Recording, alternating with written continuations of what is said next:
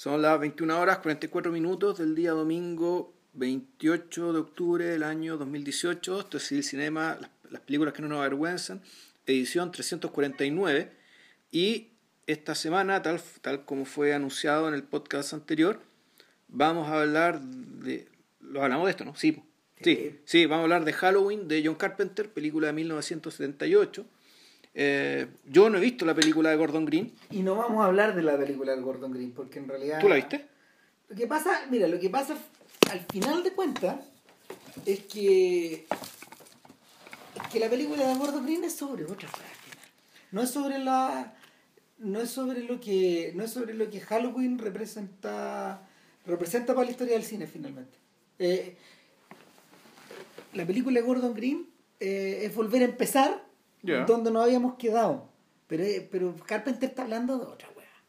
Ahora, Carpenter creo que fue productor o algo, digamos, en la película Gordon Green. No, y una participación. figura como compositor porque utilizaron la estructura tan, tan, tan, tan, tan, tan, la, la, música de, de Carpenter. Pero... Que al fondo una versión barata de las campanas tubulares, ¿no? Sí, claro. Sí, No, sí, sí, sí. Es, es, que a eso voy. Queda todo barato, pues, Finalmente, finalmente eh, Halloween Halloween eh, es, el, es, el, momento en que Carpenter va, va despegando y se convierte, se convierte en el cineasta indie hasta ese momento más, más, eh, más, exitoso de todos los tiempos. O sea, Halloween, sí, pues sí, Halloween te habrá costado que 250 mil dólares. ¿no? Yo no subí la foto al Instagram, pero hay una foto donde en el fondo están con una silla así como de plástico que eran las sillas que ocupaba la gente, porque o sea, estaba hecha en nada. Sí, claro. Esta weá estaba hecha en. Esta weá estaba hecha en papeles de diario, Arriba de papeles de diario. Es, es el. Probablemente. Eh, probablemente debe ser de las producciones exitosas más baratas de la historia de Hollywood. No sé.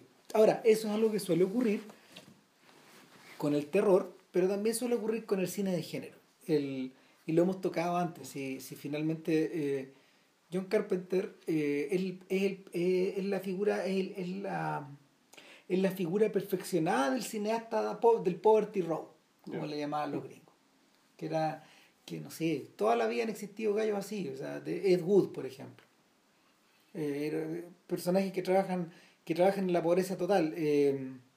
También otro otro buen ejemplo es Edgar Ulmer que es un que es un no sé Ulmer era un intelectual, pero que eh, no tuvo la suerte, no tuvo la misma suerte que Fred Zinnemann, que gente de su edad, eh, que, que, Robert Siodmak, que, que, el propio Billy Wilder em, y, que, y que Fritz Lang en último término. Teniendo el talento y, la, la, cabeza de Fritz Lang, eh, terminó haciendo películas clase C, clase D, clase E. Está eh, utilizando, utilizando material, material de segunda, de segunda categoría, em, actores de segunda categoría, y, y, en el fondo creando lo que creando lo que este crítico em, ¿cómo se llama? el del espacio negativo, ¿cómo se llama este señor? se me fue el nombre estamos viejos bueno pico el, creando lo que esto creando lo que cierta crítica llama el arte termita. Ah, no, Manny Farber. Ah, Manny Farber. Claro. Arte Claro, el arte, eh, el termite art, ah, así se llama esa cosa. Claro, que en el fondo es pequeños gestos que provocan giros profundos en la cultura y radicales a veces. Entonces, eh, la, la, película, la película crucial de Ulmer, de hecho, la acaban de restaurar y es eh, Detour, Desvío y, es una historia hecha, pero con elementos mínimos y que sin embargo se dispara para todos lados, porque Ditour es una película, es una película en clave noir, existencialista, filmada en blanco y negro, en torno a, un vagabundo de carretera, un sujeto que, fue un músico que, ha elegido que ha elegido huir hacia el oeste, creo que es hacia el oeste, claro, eh, dándole la espalda al pasado. Y, claro, en el pasado, en el pasado hay una mujer, en el pasado hay un problema, en el pasado hay mafia, en el pasado, etcétera, y sin embargo esto lo carga en la espalda y, para donde vaya lo lleva. Y, y, uno, y uno ve eso, por ejemplo, todas las secuencias, a ver, eh, todas las secuencias de manejo, de, de manejo nocturno de, de Twin Peaks están sacadas de ahí, por ejemplo. Todo es Detour. Eh, todo lo que tiene que ver con todo lo que tiene que ver con el noir se intersecta con Billy Wilder, se intersecta con, con Robert Aldrich, etc. Entonces, eh, Ulmer es la culminación de esta weá, pero hecha con 10 pesos. Y, y con sensibilidad de 10 pesos. O sea, es de la misma forma, de la misma forma que gente como Hammett o James Kane publicaban cuentos en, en, en revistas que, claro, eh, que, que, en revistas van en papel de pulpa que, que la gente no sé, las compraba justo con los crucigramas. Entonces, eh, Carpenter, Carpenter es un gusano que sale de esa que, que sale de, esa, de toda esa sopa, digamos. Y, y no, que, todos también. Pues. Muchísimos otros. O sea, se está pensando en arte de arte, arte hecho con dos chauchas. La verdad vi Female Trouble de John Waters. Bueno. Oh, claro, ese es un gesto mínimo hecho con recursos mínimos. Incluyendo, incluyendo el gusto mínimo. Mínimo, y provoca resultados maximalistas. Claro, y la cuestión es, efectivamente, es, es, un, es un hachazo, es un hachazo en el mainstream, un hachazo en la buena conciencia, un hachazo en, en el sentido común. No, se pone, en el último término. No, se pone la cagada. Sí, de hecho, hay puta que le demos un podcast a John Waters. Está pensando Charles Burnett, Charles Burnett también. También, pues. O sea, o sea, que saben filmar con ni una weá, pues. Burnett, el gesto de Burnett es tan mínimo que, que cuando encontró una pega, cuando encontró un trabajo eh, que le redituaba como hacer telefilmes para Disney. Night John era. Eh, Night, John es para, Night John es un telefilme de Disney. De Disney sí. eh, para hacer, o sea, para hacer eso, eh, que, en el fondo, no sé, puedo, igual, a ver, desde el punto de vista industrial es prestigioso, pero bueno, Burnett es un sujeto de la estatura de Scorsese. Entonces, al, menos eso cree Scorsese. Claro. Sí. Y el propio Scorsese siente que Burnett es más grande que él. Claro. Entonces, eh, claro, pues un señor que trabaja con recursos mínimos. De hecho, una de las películas más ambiciosas de, de Burnett eh, fue financiada por Ofra. Claro, que, que, se llama El Casamiento. Dura cuatro horas, una weá, un fresco grande, con un montón de gente. Eh, entonces, nada, pues, en, en, esta estructura, en esta estructura, en este... estamos hablando de las películas de Burnett que hizo antes de llegar a Disney y antes de que lo financiara Opera. Claro. esta weá Killer of Cheap y esas otras cosas. No, pero, pero aún así, eh, yo creo que también hay, hay una cuota grande de humildad de Burnett de hacer telefilmes para Disney. Po. Y y de, y de hacer buenísimas películas. Porque son, son completamente... Todo funciona. Claro, ¿no? Son completamente excepcionales, todas. Eh, entonces, claro, en términos, en, términos, en términos cronológicos y en términos contraculturales, eh, John, Carpenter, John Carpenter distaba de estar solo. O sea, sus compañeros de generación evidentes, bueno, un poco mayor que él era George Romero, eh, también está metido el joven David Cronenberg ahí. Toby Hooper, Wes Craven y... Pero estos más son compañeros de generación con Coppola, Scorsese, con todos ellos también. Son un poco menores. O sea, ponte tú...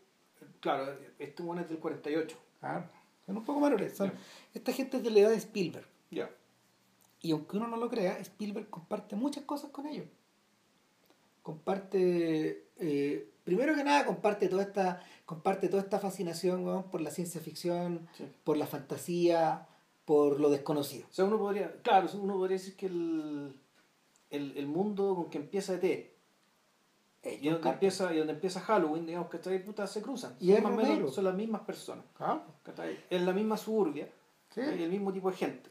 Son, son gente que creció leyendo la revista Mad, son plenamente boomers, eh, son gente que vivió tal como lo muestra Lucas, que en realidad es uno de los hijos mayores de ese mundo, eh, tal como lo muestra el cine de Lucas al principio, eh, son personas que, que, están obnubiladas por la ciencia ficción, pero también por la cultura pop, y que desde ahí observan la cultura, el resto de la cultura y la sociedad. Entonces, em, a diferencia de, a diferencia de los brats que, que coletearon al interior de la industria muy rápidamente, eh, gente como Romero, gente como Carpenter, gente como Craven, eh, no es que hayan quedado marginados, pero no tuvieron tanta suerte. O sea, y tampoco eran tan sofisticados, por ejemplo, como para salir rápidamente de ese mundo, porque de repente también les gustaba. Pues, es distinto, por ejemplo, el caso de, de toda esta gente como, como Dennis Hopper, como Peter Bogdanovich, el propio Coppola, Scorsese, toda esta gente que creció al alero de Roger Corman y que, y que, y que Corman los utilizó a sabiendas que rápidamente estos cabros se iban a ir, iban a, iban a salir aleteando. Estos jóvenes nunca colaboraron con Corman. En el fondo eran la competencia de Corman. Eh, y eran, fueron la competencia de Corman en un momento en que ya el viejo ya había dejado de dirigir películas, por ejemplo, y se había concentrado netamente en la producción.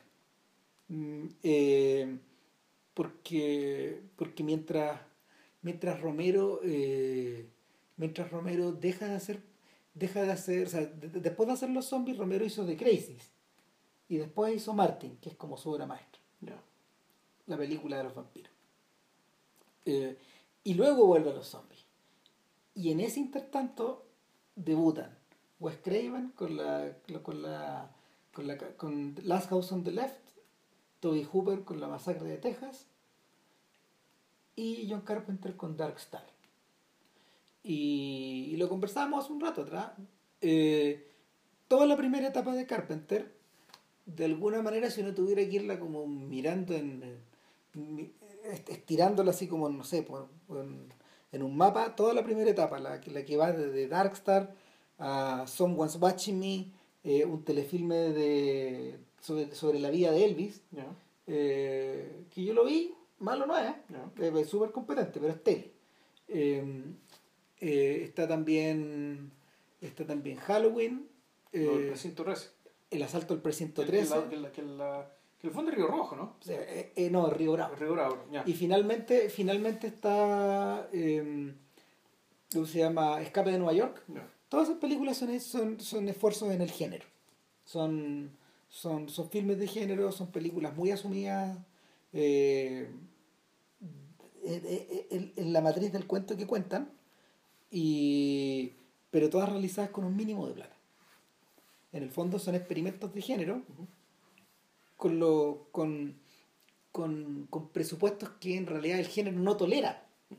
Porque los gringos producen estas, producían, solían producir estas cosas con más dinero, con más plata. O sea, y el y en el caso de en el caso particular de Halloween, la única diferencia que tiene respecto de todas las otras es que como ejercicio de género es perfecto. O sea, nada sobra y nada falta. Yo lo estaba volviendo a ver ahora, lo estaba viendo hoy día, de hecho. Y a mí lo que me, lo que me impresiona de la película, hay cosas que ya no me interesan de la película. O sea, no, nunca me dio susto, por ejemplo. No. ¿Cachai?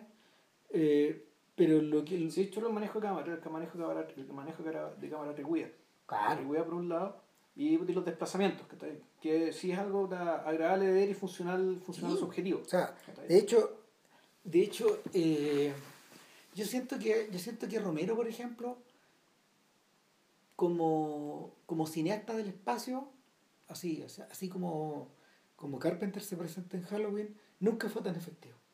El tema, lo, fuerte de Romero eran los conceptos, las ideas, lo, lo profundas que son esas ideas. Pues, Ahora, hay que decir que las películas, bueno, generalmente las películas de Romero además son películas de asedio.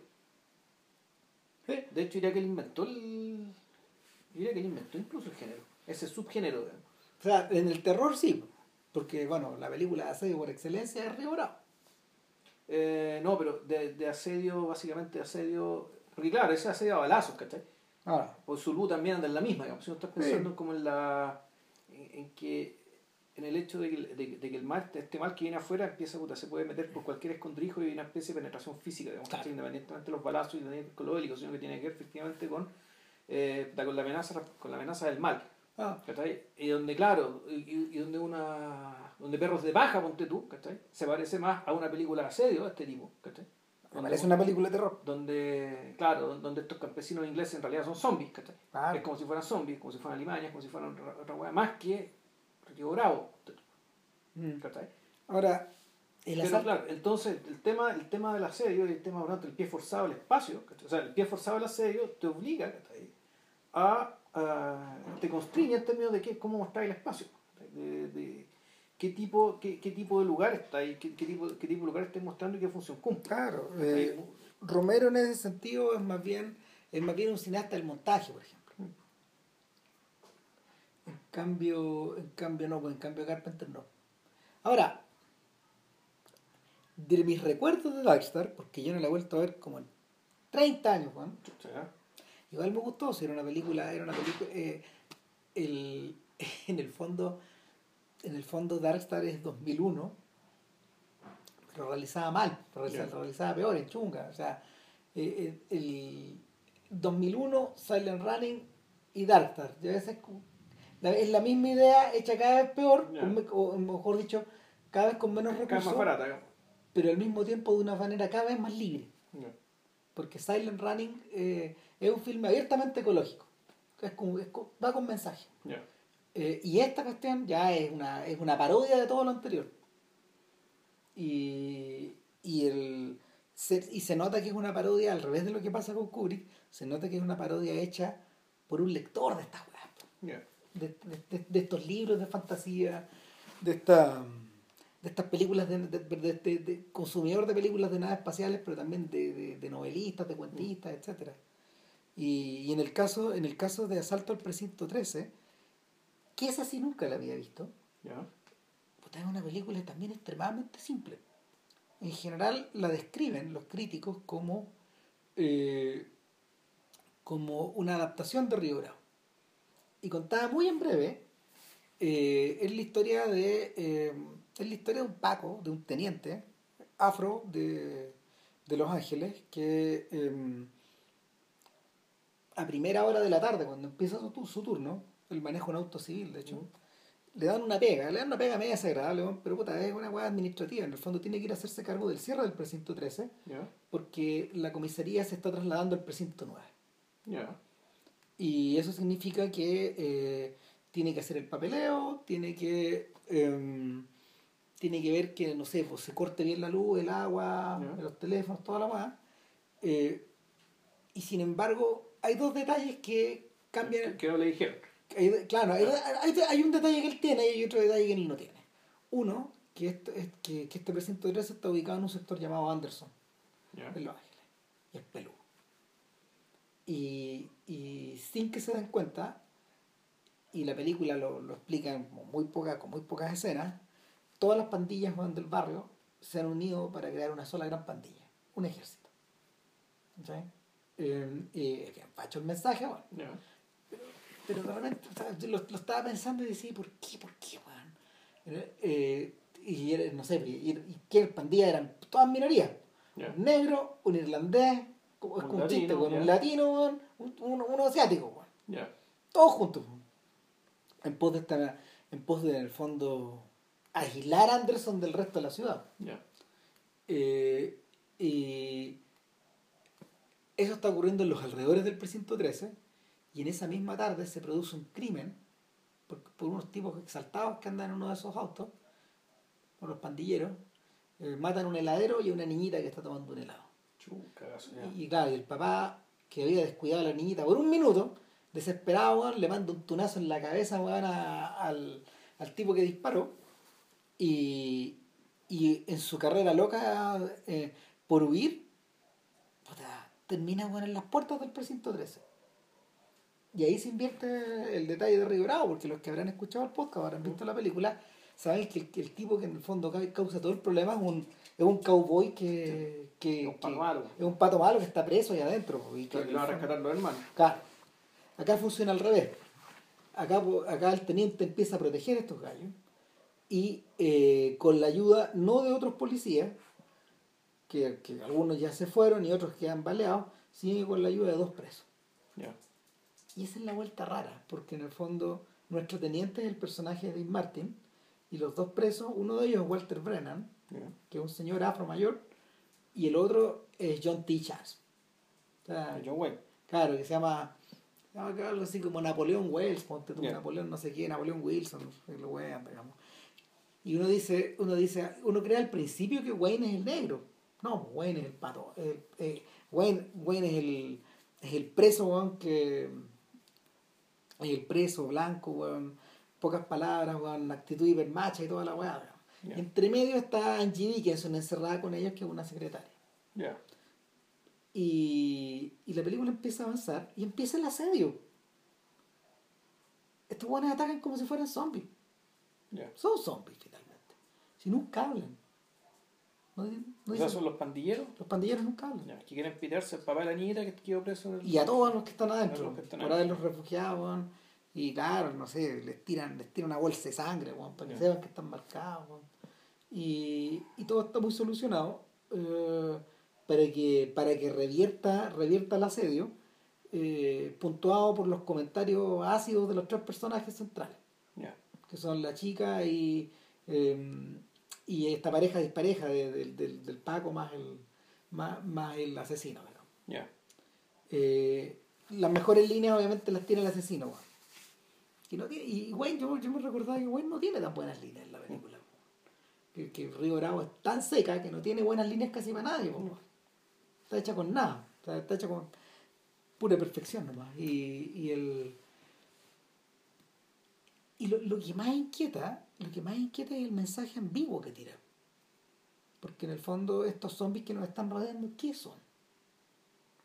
Eh, se trata, se trata de escoria de la sociedad que hay que borrar del mapa, por ejemplo, o, o, son excrescencias de una sociedad que finalmente van a raíz de, a, a, causa de la intolerancia, del desorden, de, del, del, mal hacer las cosas, crea esta cara, ¿cachai? Que, que empieza a crecer y va rodeando el precinto 13. qué mal. Lo que pasa es que, a ver, ahí el problema que tenés tú es un tema de información, es decir, sabéis, hay información que te hace pensar que te hace creer que lo, lo, lo, que estás viendo es contradictorio respecto con lo que, con lo que sabes. Por eso sabemos que Camper tiene un buen de izquierda. Eh, claro. O sea, eh, y, y, si no, Day Live no existiría. Claro, exacto.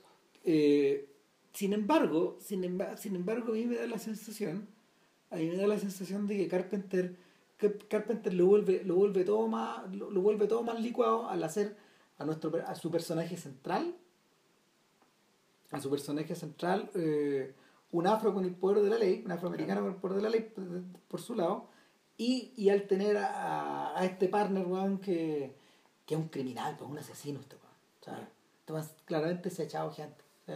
Y está en la posición, de tener que, de tener que, o sea, el bien y el mal están en la posición de tener que defenderse de esta weá. Defenderte, claro, de un de una cuestión, claro, que, que, se escapó de control y que no es. que, claro, que se habla básicamente. que, que es, un otro que es incomprensible. Sí, claro. o sea, me acordé de inmediato de Day Live, pero también me acordé al tiro de The Thing. Ya. Porque ese otro es incomprensible también.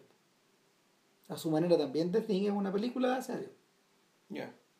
Mirado desde ese lado. Bueno, y la niebla también. Sí. Ahora que yo no he visto la niebla de Carpenter, yo vi la niebla de Aramont que, que, que, le hicieron, claro, en la época cuando, cuando se estaba produciendo, o antes que se produjera el cambio de, de Bush Jr. A, a, Obama. Claro. Entonces, a mí me da la sensación de que, bueno, el, lo, a ver, la, la, el primer impulso que uno tiene es a mezclar esta horda, por un lado con la horda de los zombies de Romero, la primera horda de los zombies, porque todavía no se había hecho la segunda película eh, mezclarla también con los con mezclarla también con los motociclistas que Romero está, que filmaría poco después, los Night Riders y, y, y, también no sé también también pensar en, en, en, las hordas de, de Craven de, la, de, de Hill Vice por ejemplo de la colina con ojos y, y, de y este grupo este grupo de desclasados de de, de la masacre de Texas ¿Por qué no? Que la masacre de Texas era distinta. Es que es distinta. Pues. La, la masacre de Texas no, es, no, no se trata tanto de un asedio, sino que es un slasher. Y en realidad, el, claro, el, la masacre de Texas, que es del 74, 73-74, el, uno decir que el origen de Halloween en realidad está ahí. Sí, Creo que por dos razones. O sea, dos razones bien evidentes, digamos. En, en ambas, el, primero la masacre de Texas, que es anterior, en el fondo el, el, el tema slasher está vinculado a la actividad sexual de los adolescentes, como que, que, se trata de, de, gente que extermina adolescentes por el hecho, eh, aunque por, por, el hecho de ser sexualmente activos, Cuando estas son. Esta vendría a ser una fantasía conservadora de castigo. Hecha por gente que no era conservadora. No. Interesantemente, digamos. Pero ahí, volvemos a, ahí volvemos a la ambigüedad. Mm. Claro. De suerte que puede ser de suerte que ha sido leída de las dos formas. O sea, claro, a, a, a Carpenter le preguntaron mucho si se subió su mensaje contra esto, contra esto otro. No, él dice que no. Pero es evidente. Eh, o sea, es evidente que el tema está. Lo que no es evidente es que, cuál es el cariz que él le da a esto que está contando. ¿Cuál es la lectura que hay que darle al hecho de que la gente que es asesinada son adolescentes sexualmente activos? yo siento que yo siento que en el caso de mira y planteando a Halloween como una película de hacer y planteando también Escape de Nueva York como como como una derivación de eso mismo porque lo que tiene que hacer Snake ahí arrancar pues salir eh, no es al revés, pues a Snake le piden internarse. Meterse, sí. Internarse. Eh, en el fondo, y Snake tiene que entrar a Manhattan, que está convertida, está convertida en una escoria. Claro. Y, y rescatar. Sacar a alguien de ahí. Exactamente, rescatar a gente importante, a VIPs que están ahí, que importan nada finalmente. O sea, si el, lo, lo atroz de la película y, y lo, lo. esa película. Eh, lo atroz de la película es que en el fondo Snake tiene eh, los motivos por los que Snake tiene que ir a salvar a unos súper ricos. ¿Qué chucha le importa? O sea, y, y finalmente, finalmente lo que, lo que importa ahí es que, y, y, en ese sentido es como eh, es un ejercicio en película de aventura. Claro.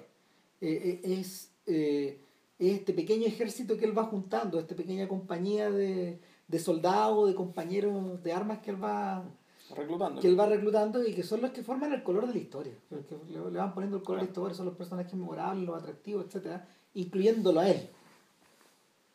Que, que, que, aparece ahí sin que lo presentan como. al revés de lo que ocurre en las películas anteriores, lo presentan como sujeto excepcional. Claro. Los otros personajes de los filmes de Carpenter, ninguno de ellos es excepcional, los anteriores. Salvo Elvis. Claro. Pero, pero es otra cosa. Dejemos a Elvis afuera. Pero, el, pero claro, ninguno de ellos es realmente excepcional. Eh, están ahí porque están. Y no, pues Snake es un, Snake es un personaje de un filme de Hollywood, en ese sentido. Se parece a John Wayne, no sé, a lo que tú queráis. Pero el pero claro, el, el, el, tema, el tema con Halloween es que, tal como pasa un poco con el, el asalto al precinto 13, hay una zona de, de la película que es opaca. Ahora, puta, Halloween dista de ser, eh, dista de ser un, un filme, un filme original, o sea, es más, yo diría que es al revés, que Carpenter está en todo momento eh, mostrándonos de dónde sacó las weas.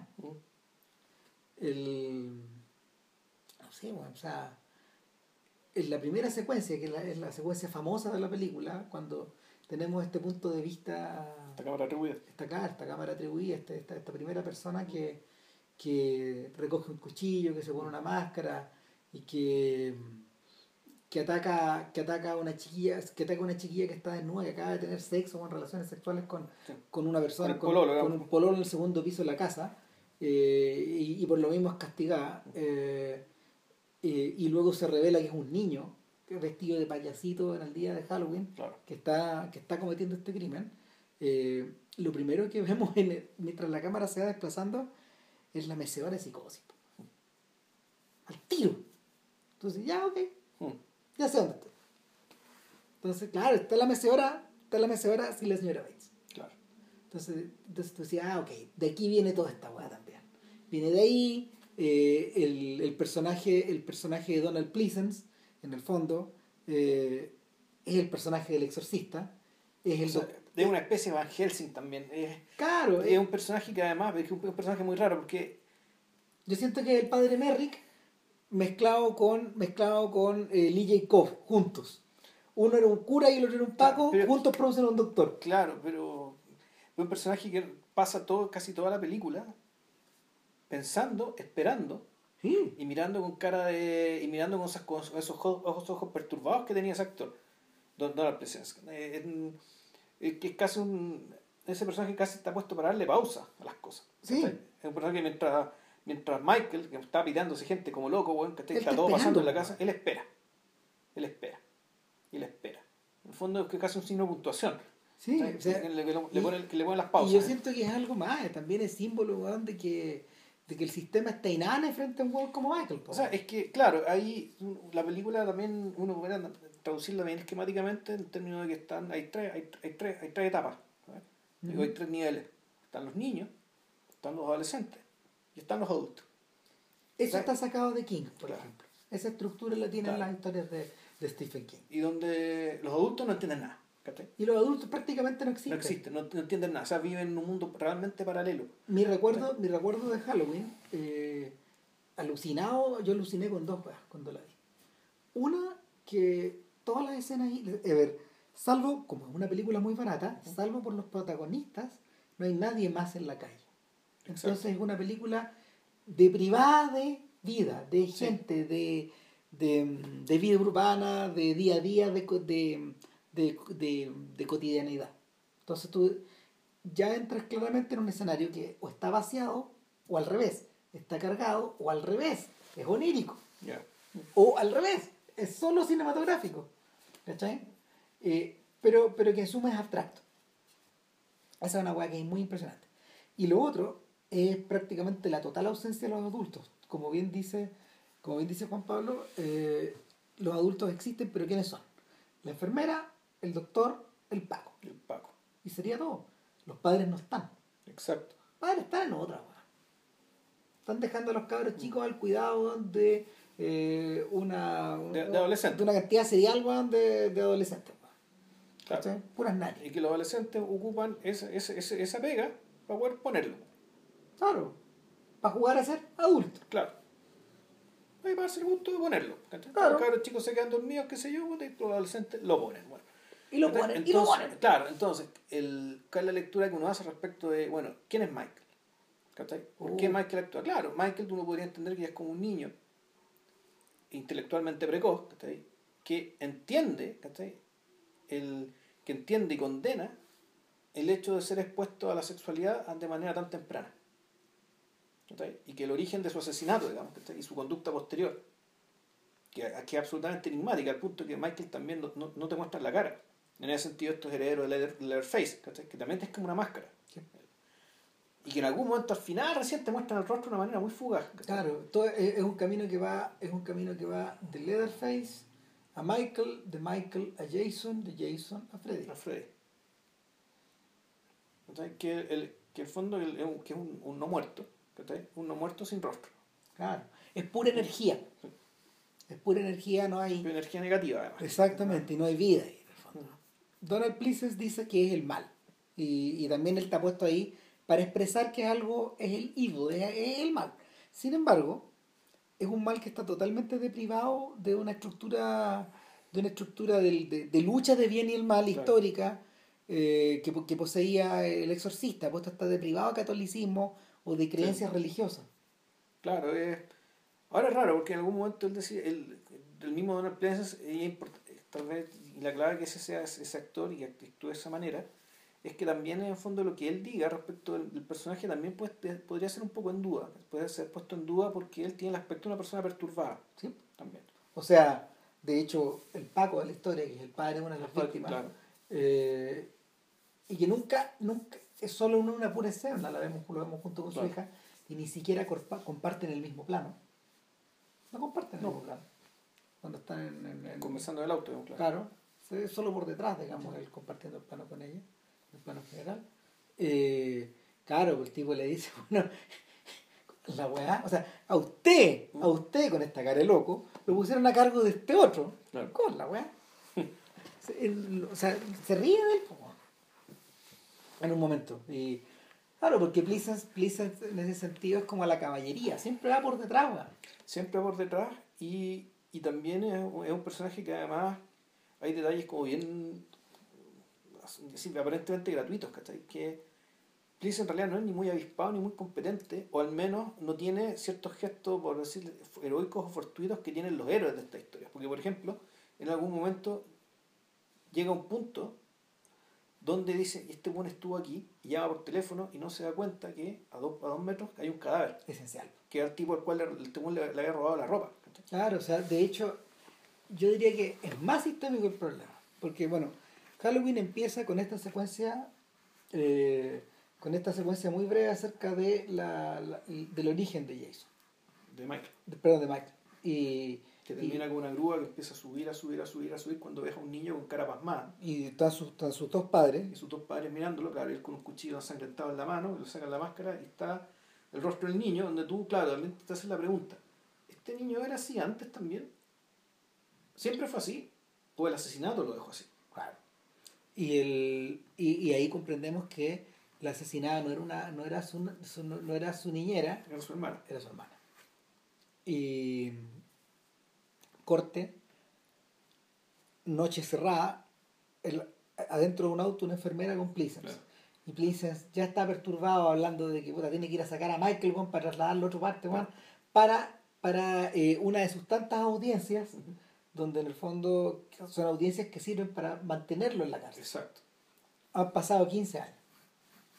Ya estamos en 1978. 78, que año que se filmó la película. Ah, lo interesante es que la película transcurre entre el 30 y el 31 de octubre del 78. claro. Y creo que la película se estrenó antes, o como pasa fecha. Yeah. De hecho, claro, se- lo, la, la parte de la promoción de la nueva Halloween era que eh, se cumplen 40 años. 40 años exactos, Ujú. claro, de que, de que eh, Michael atacó a, a Jamie Lee Curtis. Ya. ¿Cachai? Puta. ¿Ya actúa Jamie Lee Curtis aquí? También en la otra, la otra también. Sí, en el fondo, eh, Lori siempre esperó que volviera Michael. Ya. Siempre. Ah. Entonces, está el, el rollo. El rollo es que eh, todos los malos augurios de Pleasence se cumplen. Apenas llegan al sanatorio, eh, los enfermos están libres, no vemos, ni, no vemos nada de Claro. seguridad. Y Michael se sube arriba del auto, aprovecha que Pleasence está weón, preguntando qué pasó en la caseta, y, o viendo qué pasó en la caseta, Y y Michael ataca a la enfermera, la enfermera se deja el auto arrancando muerte pánico, este se sube y se va. Claro. Y Michael está suelto otra vez. Entonces, está. Pleasence suma 2 más 2 y dice, obvio, él va a regresar a su ciudad natal. Y se va rajado, son como 150 kilómetros. Claro. Eh, Esto es, esto es Illinois, o sea, el, el estado de Chicago, llama. Claro. Sí. Hoodlum, algo así. Huddlewood, Huddleston. Huddleston, Algo eh, así. por ahí.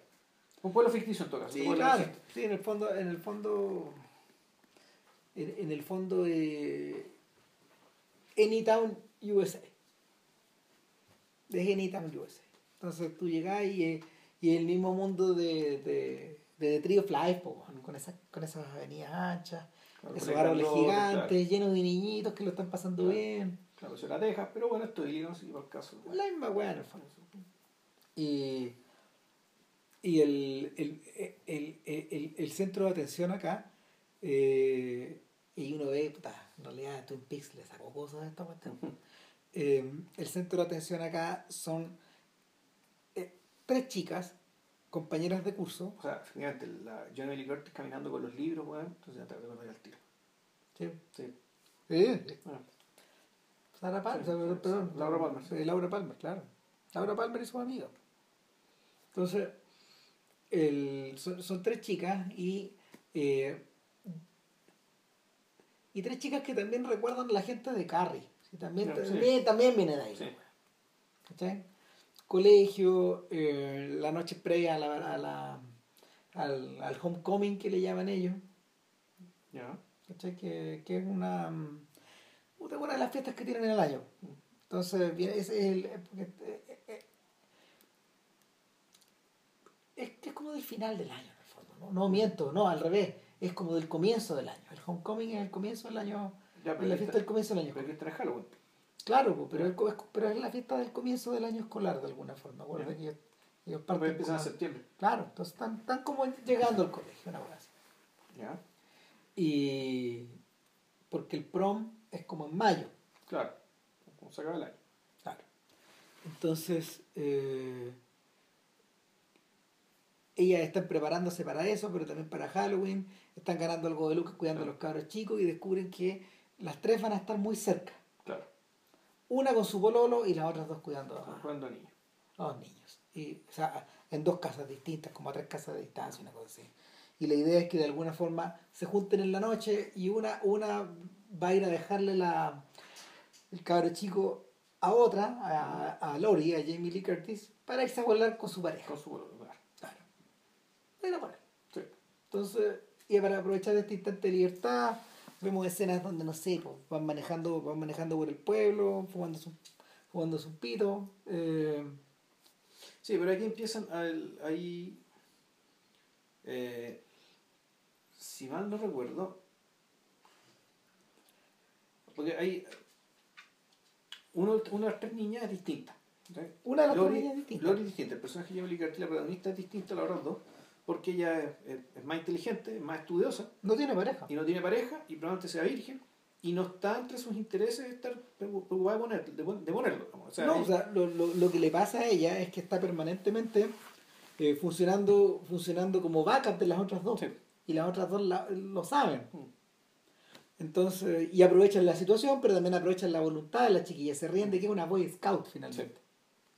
Que ella realmente le gusta ser niñera, que le caen bien los niños, ¿cachai? Que disfruta mm. con ellos. Ah, la pasa bien. En el fondo una, es una niña, también ella también es un poco una niña, más que También es una niña. Claro, y, y, por el hecho de que es buena en los estudios, te concentra mucha energía en eso.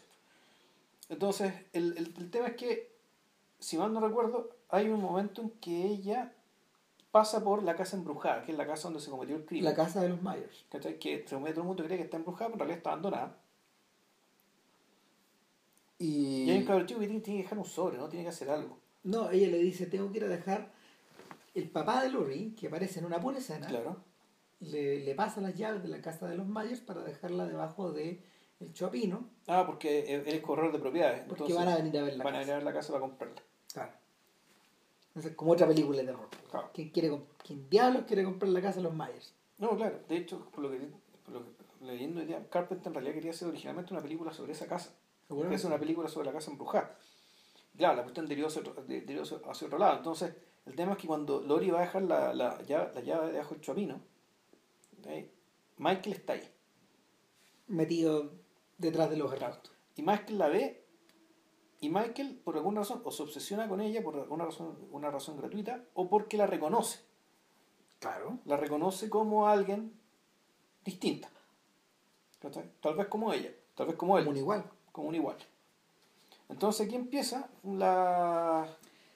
El gato con el ratón. El gato con el ratón, el asedio, pero no un asedio un espacio físico, sino el, el seguimiento, de un following, digamos, que está donde el, la, la, presencia de este, este individuo, digamos, que este individuo con, con, una máscara, que a la distancia no sabe si la anda puesto con una máscara o tiene o, o, es su rostro. Dicen que es una máscara de William Shatner. Ah, puede ser. Ahora, lo llamativo es que cuando muestran la cara de. Cuando muestran el verdadero rostro y sacan la máscara, como si fuera una máscara. No hay nada ahí. No hay nada. No hay nada ahí. No, no hay expresión. Y, en, y en, en, ese sentido es más enigmático que el instante en que se revela. El, que nunca alcanzamos a ver el rostro por completo, pero mm. es más enigmático que el instante en que se revela el verdadero rostro de la señora Bates. Claro. Simplemente porque en realidad Michael es, es un veinteañero que, que realmente es random, es X, es nadie. O todos. Claro ya vamos a explicar eso, digamos, pero, pero el, el asunto es que eh, a partir de ahí, a partir de ahí se genera, se genera una, una suerte de persecución soterrada. Y ella sabe de alguna forma o intuye que la están siguiendo. Exacto.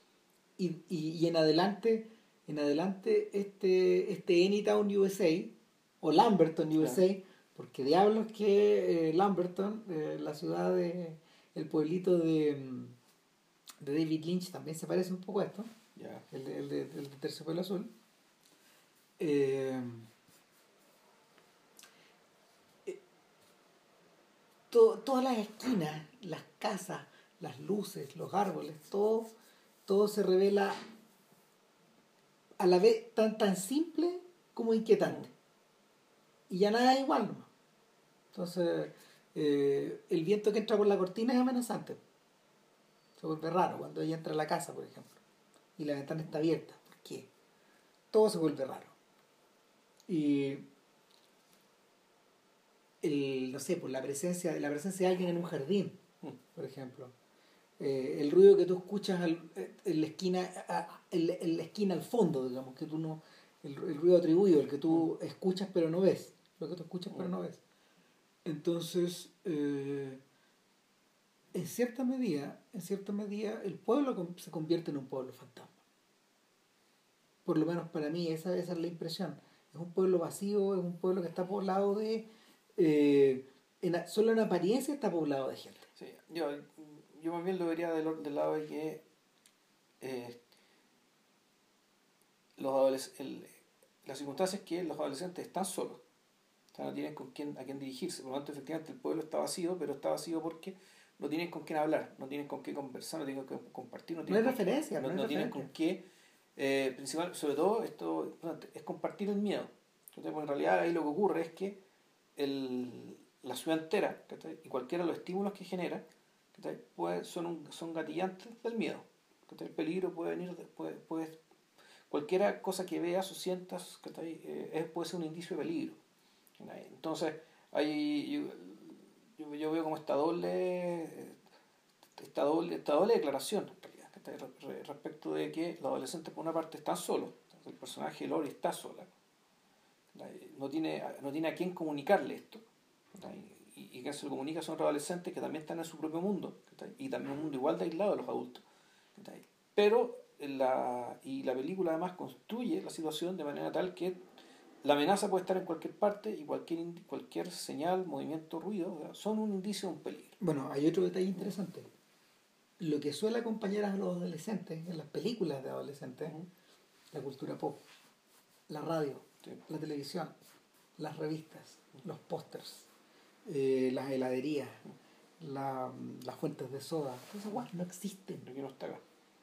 Y, y, eso eh, em, esa, ese ejercicio en el fondo de depuración de eso, eh, bueno, por un lado, por, un lado esto es pobreza también, Porque, porque Carpenter no tiene ni uno para pagar nada de esas, ninguno de esos elementos, nada. Eso es una cosa. Pero en segundo lugar, eh, Carpenter lo utiliza en su favor, porque en general esas son las cosas, como, te, como decía recién, que acompañan a, falta del adulto está eso. O que te, te anclan al mundo, en el fondo. Exacto.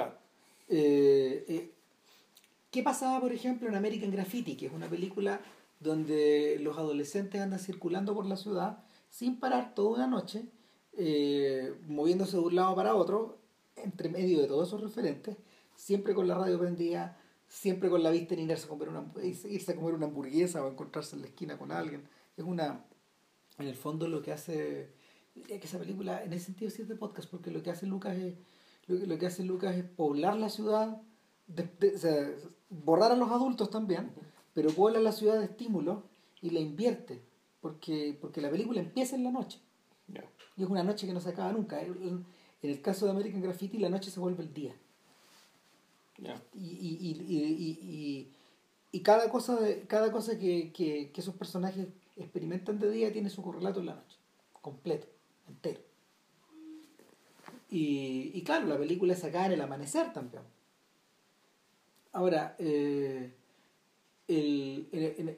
al, vaciar, al vaciar todo esto, Carpenter, bueno, por un lado, eh, por un lado se ahorra estas cosas, hace un ejercicio de depuración, pero, pero lo tercero es que lo vuelve mm, de alguna manera, de alguna manera, y esa es la razón por la que yo siento que Halloween es canónica deja la historia aún más simple, más desnuda, más clásica incluso. Yo diría que de todos los, eh, de todos los clásicos de terror de los 70, Halloween probablemente es la película cuyo lenguaje, cuyo lenguaje más desenvuelto, más clásico, más eh, menos disruptivo. O sea, porque, porque eh, por ejemplo, la, la masacre de Texas no es así. La masacre de Texas está hecha de alguna forma a partir de los filmes de motoqueros de los 60. Y en respuesta a eso, eh, lo, el, Amanecer de los Muertos, perdón, no, no el Amanecer, La Noche de los Muertos, es una película que está eh, mirando hacia Hitchcock, hacia el Hitchcock de los pájaros y la psicosis. Exacto. Intensamente. Y, y de alguna manera también adoptando, adoptando ese lenguaje. Esto es más clásico todavía Y, y, yo creo que es porque Carpenter eh, siempre ha sido vocal en su, en su admiración por Howard Hawks. O sea, el, y, y, esta, y, y, la soltura que Hawks tiene para armar estas historias. De hecho, interesante, eh, lo que están viendo los cabros chicos en la tele eh, eh, son películas de platillos voladores, hay, hay películas de. ¿Cómo se Hay películas de ciencia ficción. Hay, películas de terror y hay una de Howard Hawks, sí. que es The Thing, precisamente. La cosa. ¿Y, ¿Y qué pasa en la cosa?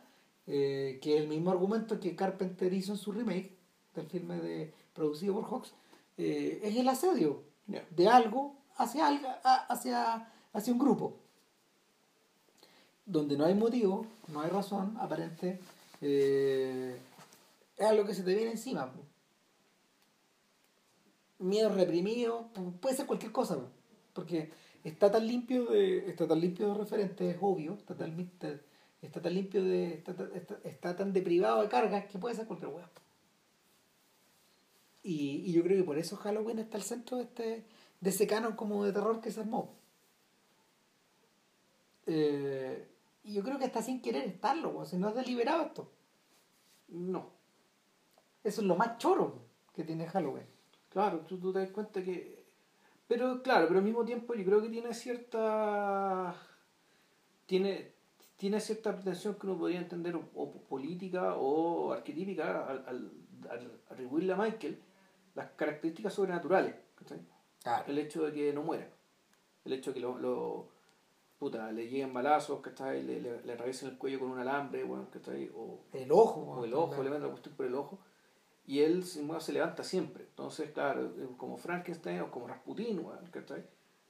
O es como, es, es claramente, él pareciera ser que representara algo que naturalmente va más allá del humano. Mm. Entonces, claro, uno podría decir, ya, puta, él dada la lectura, digamos, y daba el tipo de gente al cual mata, decís, bueno, este en cierto sentido vendría a ser cierto, conservador, cierto conservadurismo, cierta, cierta forma de ver la vida, mm. que, que ha solido ser históricamente puta, muy castigadora, digamos, de quien, de quien, de quien no obedece, de quien desobedece. Del que no está, del, del, que por ese motivo no está en este marco. Eh, una de las cosas que le pasa a Lori en la película es que precisamente al preocuparse de sus estudios, al ser una persona dedicada, dedicada en su casa, mm. preocupada de los niños, al pasarlo bien, eh, al, estar fuera, al estar fuera del, resto de, sus compañeros, de sus amigos, eh, debiera quedar a salvo de eso y sin embargo no, no lo está, porque de alguna forma ella también pertenece al mundo que Michael está yendo a condenar. Claro, y, y, y no es casual de que en algún momento hay una conversación de que efectivamente a ella le gusta un cabrón. Fulano. Le gusta un tipo X. Nunca aparece. Nunca aparece, lo menciona, su amiga lo, lo huevea con ella, qué sé yo, ¿cachai? La chantajea así como en, en broma. Pero claro, está puesto, ¿cachai? Esto es la trama para decirte que, claro, ella no está ahí, pero va a estar ahí. Algún día. ¿cachai? Y bueno, pues por temas del azar, o por temas de, por temas del azar, por temas de, la, de, que la película sí lo demanda, que es la protagonista, claro, ella queda al final de la lista. Precisamente porque, no sé, más allá, no sé, su prestancia, su virtud, mm. su, la guay que ustedes quieran, digamos, la deja fuera del alcance, Mike. Ahora, hay, un, hay, un, hay una vuelta irónica ahí. Eh, la madre de Jamie Lee Curtis, Janet Lee, Janet Lee sí, la víctima de psicosis de, de Hitchcock, eh, es castigada por un impulso que también, que también posee esa energía negativa. Eh, no, también es importante el hecho de la actividad sexual, porque la película empieza así. Sí, claro. Eh, y, y, y, y, el, y, la, y el deseo que el propio Norman Bates expresa al, al, al fijonearla, al mirarla, al mirarla desnudarse a través de un, de un hoyo en la pared, que, que, está hecho precisamente con esa, con esa intención. Pero, pero claro, ella es víctima de un hecho también que pareciera ser fortuito. Eh, y es la primera en caer. Claro. aquí, aquí la ironía, la ironía de Carpenter es que, o, o, o, la maledicencia de Carpenter es precisamente la contraria, apunta a lo contrario, a que eh, Jamie Lee Curtis es precisamente lo que, lo que Michael no puede matar. es al revés. Exacto. De, eh, en cierta forma, esta energía negativa que no puede pararse, que, que, no, puede, detenerse, eh, que, que es la de Michael Myers, se enfrenta a otra energía que no puede ser reprimida. Y a la cual de una u otra manera, claro, los otros la vienen a ayudar. Claro. Que el, el, muchas veces, muchas, en, en, en muchas películas la, la, lucha entre el bien y el mal se resuelve porque generalmente el mal está solo. En cambio el bien, dada su propia naturaleza, genera redes, genera amigos, genera, genera gente que se preocupa, gente que apoya, gente que hace algo. Si mal no recuerdo, el, esta, esta, niña se salva porque llega a Donald Pleasant, Donald Pleasant llega porque los niños le dicen que está. Los niños corren. Corren. Y, y, él, y él entra en la casa de, de Tincada. Llega arriba y, claro, en vez de tratar de exorcizarla, digamos, como, como, haría, como haría Max von Sydow, como hace Max von Sydow en la película de Friedkin, lo que hace es pegar el balazo de una. Y, y claro, pues este Van Helsing, eh, al que te refieres en esta, en esta historia, rápidamente rápidamente interviene. Y, y, es un puro acto de violencia. Probablemente, eh, bueno, el único ejecutado por un adulto, ojo, porque, porque ha estado en, todo en toda la película en contacto con eh, el sheriff de la el sheriff de la ciudad, el, el, comisario, pero el comisario no dispara un solo balazo en la historia. ¿No? Y no cacha nada.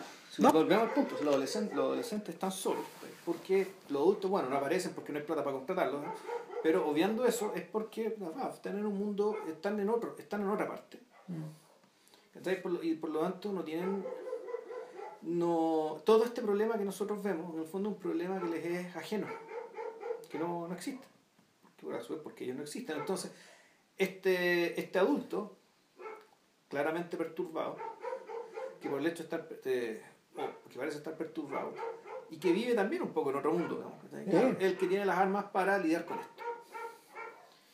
Eh, y claro, entonces, después del hecho de violencia, pues la película tiene 40 años, así que da lo mismo, el, cae, cae, cae, se cae del segundo piso por recibir el balazo, cae al suelo, queda botado en el suelo. Eh, la... Uno cree que ya no se va a levantar. No, claro, entonces lo que pasa es que ahí lo que la, la cuestión se resuelve de otra manera. El, tiene unas últimas palabras, la, Lori, con el tipo que la acaba de salvar. Y cuando, cuando el, el, el, doctor Loomis, el personaje presente, se asoma para mirar, bueno, qué fue este weón.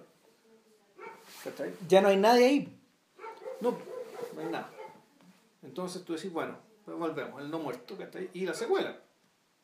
Claro, o sea, Carpenter no, no hizo la película pensando en secuela ni ni una weá, digamos.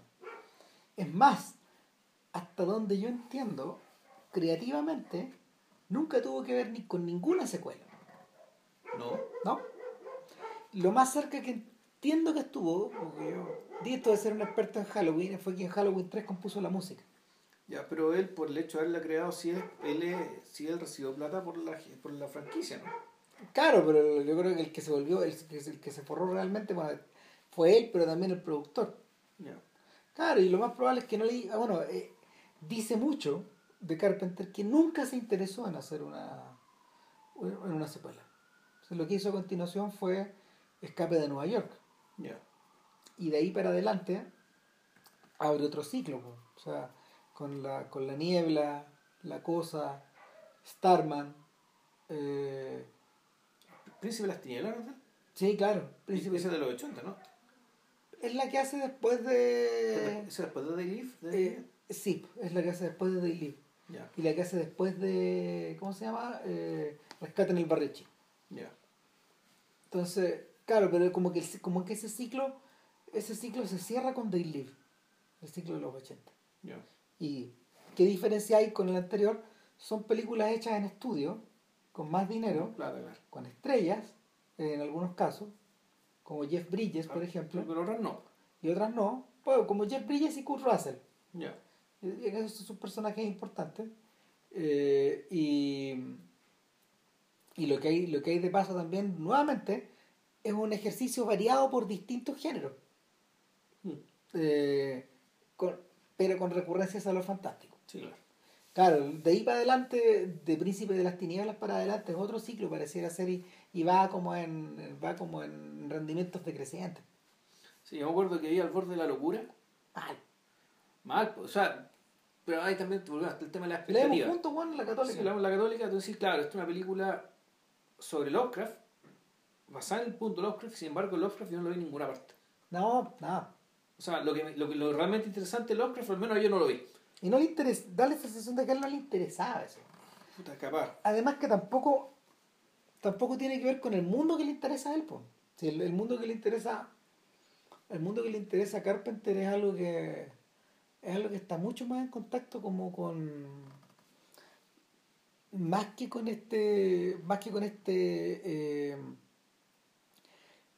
con la perversidad milenarista por decirlo de alguna forma o esta o, o esta o este trasmundo este trasmundo que está invadiendo el mundo del vigil no a Carpenter no le interesan esas weas yo creo que yo creo que la filosofía de este weón está contenida eh, a la perfección en Day Live Claro, y no sé. Claro, hay que, tendría que haber más películas de él para decir si Day Live en realidad es la anomalía o es la norma. Dentro de la, dentro de la obra, dentro de su obra. Yo creo que es el instante en que el instante en que él mira hacia atrás y vuelve a hacer una película con gente X, no, no, Sí. rostros cinco, rostros desconocidos de una forma muy sencilla y cuyo, menta- cuyo mensaje político es, es incendiario. Claro. Eh, eh, puta, claro, esto ya es. Uno, incluso. Uno podría ponerle nombre, este es el cine de la desesperación, ¿cachai? Ya es, es cuando ya, ya para que la gente te entienda, ¿cachai? O para que, parece, para que parezca que te entiendan, tenés que hacer gestos radicales, ¿cachai? Gestos radicales. eh, y además en un contexto en un contexto político absolutamente adverso. Digamos, el caso de Live, claro, ya está no sé cuántos años de Reagan, pues, bueno. De- y a punto de meterse en Bush, bueno, en la guerra del Golfo, está en la, pan- Están en la mierda está, misma. está en la freidora. Está en la mierda misma. Y así que ahora que lo pienso, hay otra escena que me parece, está recordando, otra, otra cosa que es eh, como que muy, muy, más que notable, sí. Diría que es bien central dentro de, la- dentro de lo que pasa en, en Halloween. Es cuando Lori sube a la pieza de la casa y en el fondo lo que se encuentra es una, una mini galería del horror. Mm, cuando entra a la cama y ve la lápida de la hermana con una con, con, con la primera babysitter que mata este Con su amiga que está, que está como crucificada, está Claro. como tendida con los brazos abiertos, Claro, claro, de fondo- semidesnuda. el, el tipo le hace una puesta en escena porque después. Ve esto después aparece el pololo de esta tipa colgado de las Claro. piernas, así, boca, cabeza abajo, claro después abre la cuestión y aparece la- su otra amiga ¿cachai? encajonada como en un closet.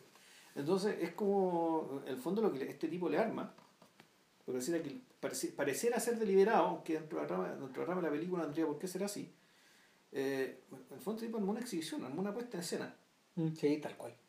ya sea para los pacos, ¿cachai? O para ella.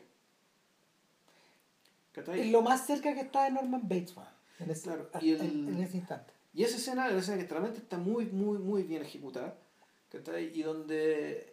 Y, y, claro, y ahí uno podría pensar que aquí está la, la influencia, un poco la influencia del, del, del yalo, del yalo y de Suspiria, en el fondo, y la, la forma de estetizar esto. ¿cachai? Es una cuestión que no te asusta, ¿No? no te asusta, ya que un poco por gente muerta, digamos, ¿cachai? Pero esto está estetizado, está puesto en un contexto deliberadamente estético. ¿cachai? Claro. Eh, Michael, Michael como el curador, como curador del horror. Claro, y, el- y claro, naturalmente, y esto es, y esto es, es un gesto hacia nosotros, no en realidad no es un gesto, no un gesto a la víctima, porque la víctima, digamos, como sea, la víctima se, se espanta Igual la víctima está enajenada y Claro. es el cuarto elemento, el cuarto elemento que está en movimiento ahí. Ella es, una, ella es un elemento más de la apuesta. Claro, ¿cachai? Todo, todo el rato, Sí. todo el rato está como. Todo el rato está como armado así. De hecho, eh, sorprende la forma. mm, sorprende la mansedumbre de Michael, man. Por la, la confianza que se tiene para, para avanzar, avanzar, avanzar en su búsqueda, en la búsqueda de esta chica, que tal como en, eh, tal como en Terciopelo Azul, más tarde, otra vez, se refugia en un, en un, en un closet que tiene visillos y vemos la luz de la luna bueno, meterse hacia adentro. Y se ve la sombra, que está ahí. Y, eh,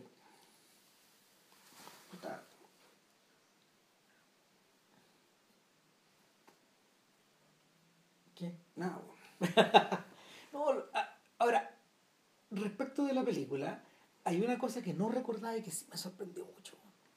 Y es la forma en que Carpenter edita el audio de la respiración de Mike. Eh, la escuchamos al principio, en la primera escena, de una manera intensa, reflejada contra la, contra la máscara, que no sabemos que es de un payasito. Eh, pero no es la de un niño. No es el asesar, no es la, no. es la, no es el aliento de un niño, no, da la sensación de que fuera un niño mm. al principio. Y, y, luego volvemos a escucharla en distintos instantes de la película. Eh, es la única marca de que Michael está, está vivo. Eh, tanto así de que eh, en, el, en, el crimen de la, en el crimen de la primera niñera, de la hija del policía, em, cuando ella está metiéndose al auto, ella qué es lo que nota cuando, cuando después, de ir a buscar las llaves que se le habían quedado adentro, qué es lo que nota cuando entra y, automáticamente abre el auto y el auto se, eh, toma la manilla del auto y el auto se abre y ella entra sin darse cuenta de que en realidad no usaba las llaves. Y que el auto estaba cerrado. Por lo claro, lo, que ve, lo que ve en torno a ella es, el, es, los vidrios empañados por dentro. Porque alguien está respirando, exacto. Claro, y porque alguien ha respirado, sí. claro. Entonces eh, ahí nuevamente está, nuevamente está presente la respiración y en la última escena, en la última secuencia en realidad de la película, eh, vemos, la, vemos, todas, vemos todas las casas, todo, todo, vemos a ver, vemos imágenes de las casas, de los árboles, de los jardines, de las calles, de las piezas. Y acompañada por estos, por estos cortes, uno, corte, corte, corte, que hay de común ahí? La respiración. Y la respiración de Michael va subiendo de volumen y amplificándose. Y amplificándose hasta que llena el mundo entero. Claro, entonces ahí tú, tú podrías inferir que, que, que no es muy distinto a lo que hace y David Lynch tal vez también de ahí, digamos, respecto de que, claro, la, una cosa es la fachada, y debajo de la fachada está, está, esta energía negativa, está la respiración de Michael, está aquí algo que está acreditando, digamos, que, que puede entenderse como una, una forma malsana de relacionarse con la sexualidad, de parte del sector, que no son los adolescentes, los otros. son los otros. Porque también está la conjetura de que ¿qué van a hacer esos adultos? ¿También van a tener sexo en ausencia de. Cuando salen, oh, se van al cine, ¿cachai? Cuando Sí, sí pero, pero ¿qué están? Claro. Pues, también pueden estar en eso. Claro. O puede ser incluso, puta, ahora están todos preocupados, ¿cachai? Puta, cierto fascismo, ¿cachai? Cierta sí, cosa, claro, eh, puta, fondo que de, de, debajo de la fachada muy bonita, ¿cachai? Puta, está el, el, miedo permanente, está el miedo, el, miedo permanente a lo desconocido, al otro, ¿cachai? Bueno, y volvemos a Day En el fondo, la respiración de Michael cumple la misma función que los letreros Exacto. de Daily. Tú te pones los lentes y los puedes ver. Eh, es la misma función. Entonces, el, eh, a, través de ese, a través de ese dispositivo, eh, Carpenter en ese momento deja de ser ambiguo. Claro. O sea, sigue siendo ambiguo en términos de que, de, sigue siendo ambiguo en términos de que en realidad. ¿Qué, de motivo, ¿qué significa esa, esa respiración?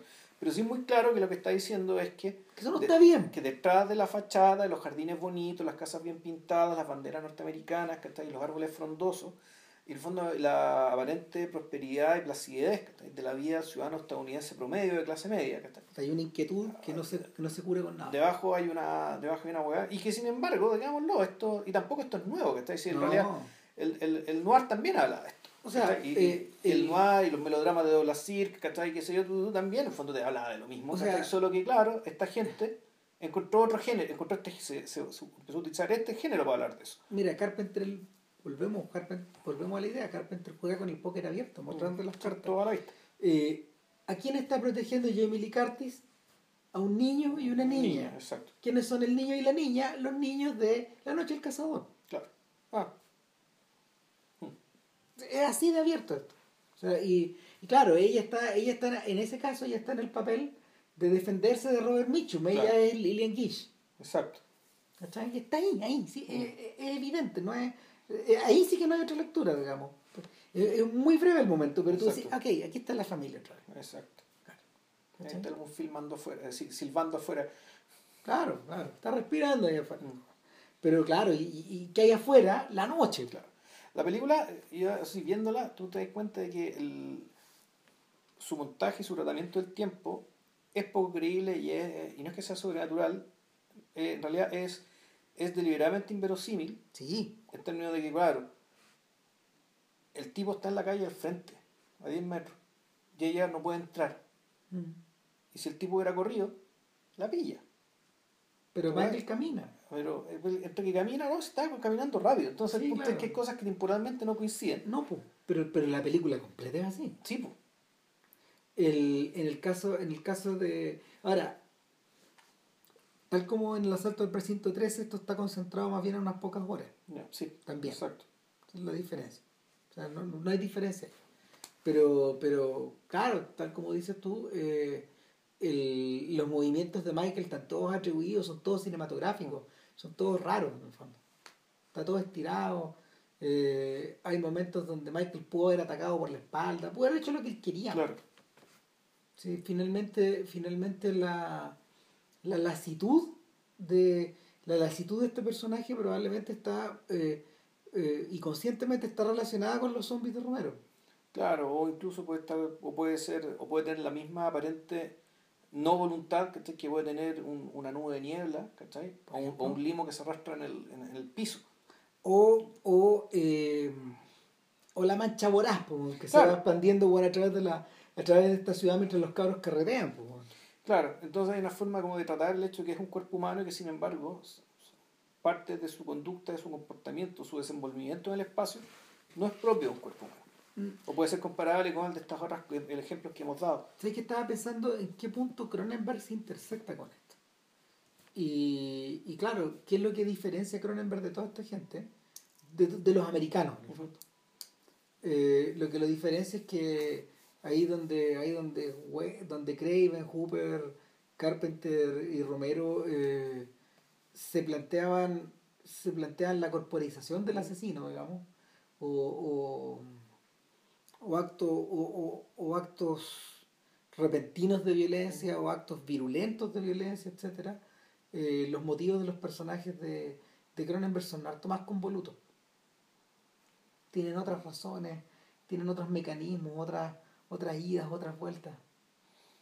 Sí, bueno, y, Cronenberg además, hay, otro tema. el- en todas estas películas, en realidad, al fondo, lo peor que le puede pasar a un cuerpo humano es ser asesinado.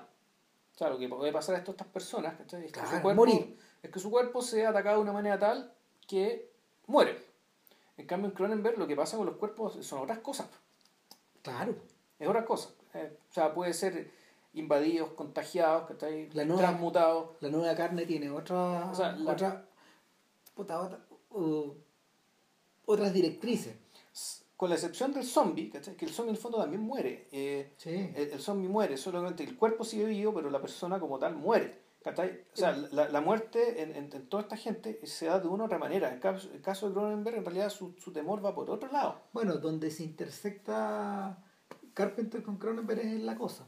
Cuando la cosa empieza a asumir la, las formas de los otros, eh, a mutar eh, en torno a los otros. Hay un momento en que imita la cabeza de- del propio Ash. No, Ash no me acuerdo cómo se llama.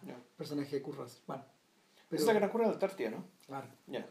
Eh, claro, pues ese es el momento donde, claro, donde, donde, donde Carpenter penetra en el splatter. Y, y, y también en, la, en el mundo de las mutaciones y ese tipo de cuestiones. Pero, pero, pero no es un mundo que, que sea propio de él. Ya. Eh, el otro detalle es que al, al ir describiendo este asedio de Halloween, me acordé de inmediato de Alien, que es una película contemporánea, filmada prácticamente la misma, al mismo tiempo. Carpenter participó de una manera en el guion de Alien, si ¿Sí? mal no recuerdo. Ay, ay, me. O, o- o él, o él escribió un guion que, en el que, cual después se basaron para hacer Alien. Creo que lo leí por ahí. Puta, ¿no será, no será, no estará ahí el origen de, de Laurie? Porque, porque es asediada de la misma forma que el que la, mm, que la criatura busca a Sigourney Weaver por la nave. Sí, bueno, eh, porque en realidad eso no es una serie, en realidad es una cacería. ¿cachai? Sí. Porque en el fondo la, Eso es lo que cambia. el bicho siempre estuvo adentro. Claro. Una vez que el bicho está adentro, digamos, la, la preocupación no es que no entre, la preocupación es que no te encuentre. Claro. Pero también está el tema de la, también está el tema de la oposición de estas dos energías iguales. Sí. Sí, el hecho de que sea además una mujer. Ah, pues. ¿Será eso nomás? No, sé. Puta, no sé. Pero, pero bueno, parto teníamos. Sí. El, lo, que sí me, lo que sí me sigue impresionando eh, es la. Puta, es la plasticidad del concepto. Porque. Porque, bueno, por un lado, por un lado, inauguró todo un género del terror. eh, que es un género que en el fondo se desprende de psicosis, finalmente, si es del, es de la muerte del inocente, es de la, eh, eh, eh, es de la, es la, es la toma de venganza. O sea, yo creo que Psicosis la precursora, pero a mí la, la, que, la que parte es, es la, es la motosierra. O sea, la agarra el tópico digamos, de la sexualidad adolescente, que en el fondo es la que... De ahí viene todo lo demás, ¿cachai? Porque es- psicosis ya tenía que ver con otra cosa, tenía que ver con la sexualidad, pero una persona adulta que además había cometido un robo, Claro. ¿cachai? Y, pero ahí lo bonito es que, claro, ¿quién es el monstruo en el fondo? ¿cachai? En el caso de psicosis, la genialidad es que el monstruo en el fondo es una madre muerta. Es una mujer muerta, weón. Esa cuestión me parece insuperable. Hicimos un podcast sobre eso. Ya, no, no, no, no podía ir más allá de eso. Eso ya no voy- que exacto. O sea, El alfa y el omega está. claro, ahí Eh, ahora, ahora bien, eh, o sea, de hecho, no sé, hasta toda la primera parte de la obra de, de Peter Jackson sale de ahí. ya. Pero mm, en paralelo, lo que también creó weón, fue un misil hacia el futuro de una repetición de estas jugadas hasta en, en serie, hasta Sí. el cansancio.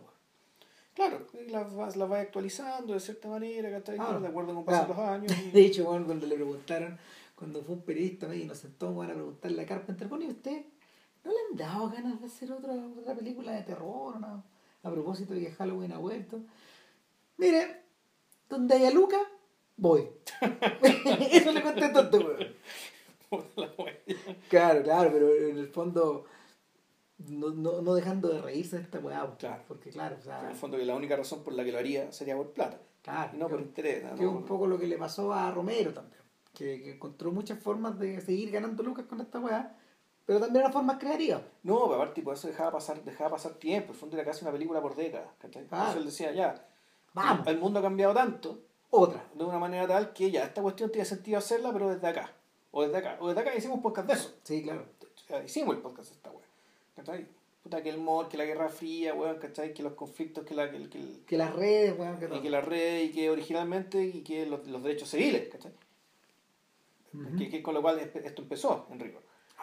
Entonces, en este caso, en este caso, claro, Carpenter un poco es víctima y al mismo tiempo, al mismo tiempo, weón, infligió esta weá hasta, hasta el cansancio. Pero yo diría que dentro de todo esto, Pesadilla en la calle, él sí se distingue, weón. Ya, nunca la he visto. Bueno, es buena película. Eh, Esa es la primera de Freddy Krueger. es la primera de Freddy Krueger.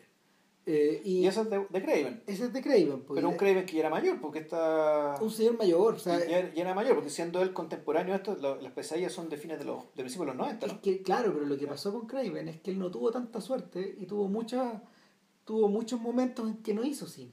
Ya. Al revés de, de- de estos tipos que estaban más activos. Craven debuta como el 72, más o menos Ya, al mismo sí, tiempo. de la época que los demás. Claro, y, y claro, el señor falleció hace poco porque es un señor mayor. Ya.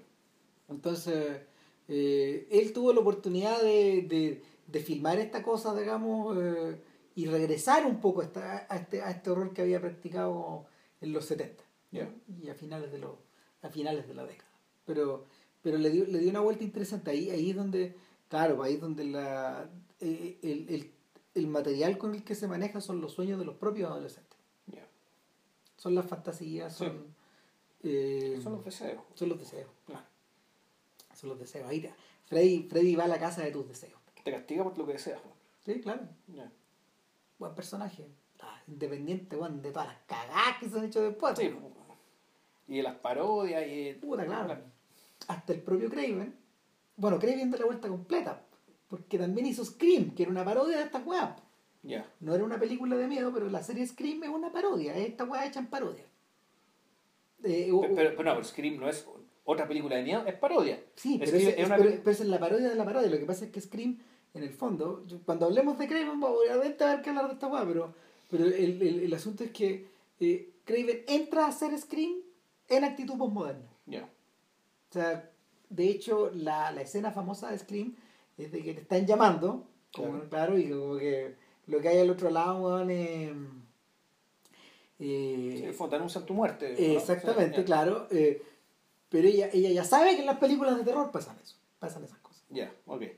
¿Cachai? O sea, Entonces la gente tiene miedo de contestar el teléfono. y no, y, y, y, y en el fondo eh, de que la parodia te asedie, de que, de que, de que ya no sea el mal, sino que, puta, eh, el, que el desperdicio de la parodia te, asedia.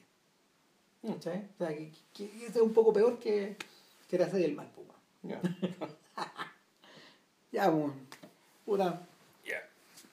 Sería todo por hoy en este día nefasto, güey. Bueno, tú, Y para la próxima semana vamos con el 350. Finalmente vamos a ir con Añe verdad. Añevardá En los 2000. en los 2000. Ahora, yo creo que el centro va a ser la- los recolectores y la recolectora y dos años después. Que Claro. es esa, esa, esa duología, digamos. que está- y, pero vamos a hablar también de las otras películas que están más o menos alrededor. O sea, Claro. Las playas de Áñez, Vi- Visage Village. Y, O sea, hay una razón por la que, por la que, por la que Bardá de alguna forma encontró esta llave de entrar al documental y ya no quiso abandonarla. Sí, Mm. eh, cuando uno, cuando uno mira hacia atrás, en realidad, uno dice, Bardá, lo decíamos, lo conversábamos antes de, de, de- de prenderle play al podcast, Bardá eh, no, neces- no necesariamente le interesa el cine narrativo. Las películas, las películas de ficción de verdad son poquitas, muy pocas. No sé, cinco, seis, no creo que sean más. Eso. Eso, no vamos a decir mucho para no estar quemando lo que vamos a hablar la próxima semana. Así que eso, que estén bien y cuídense. Chao, chao.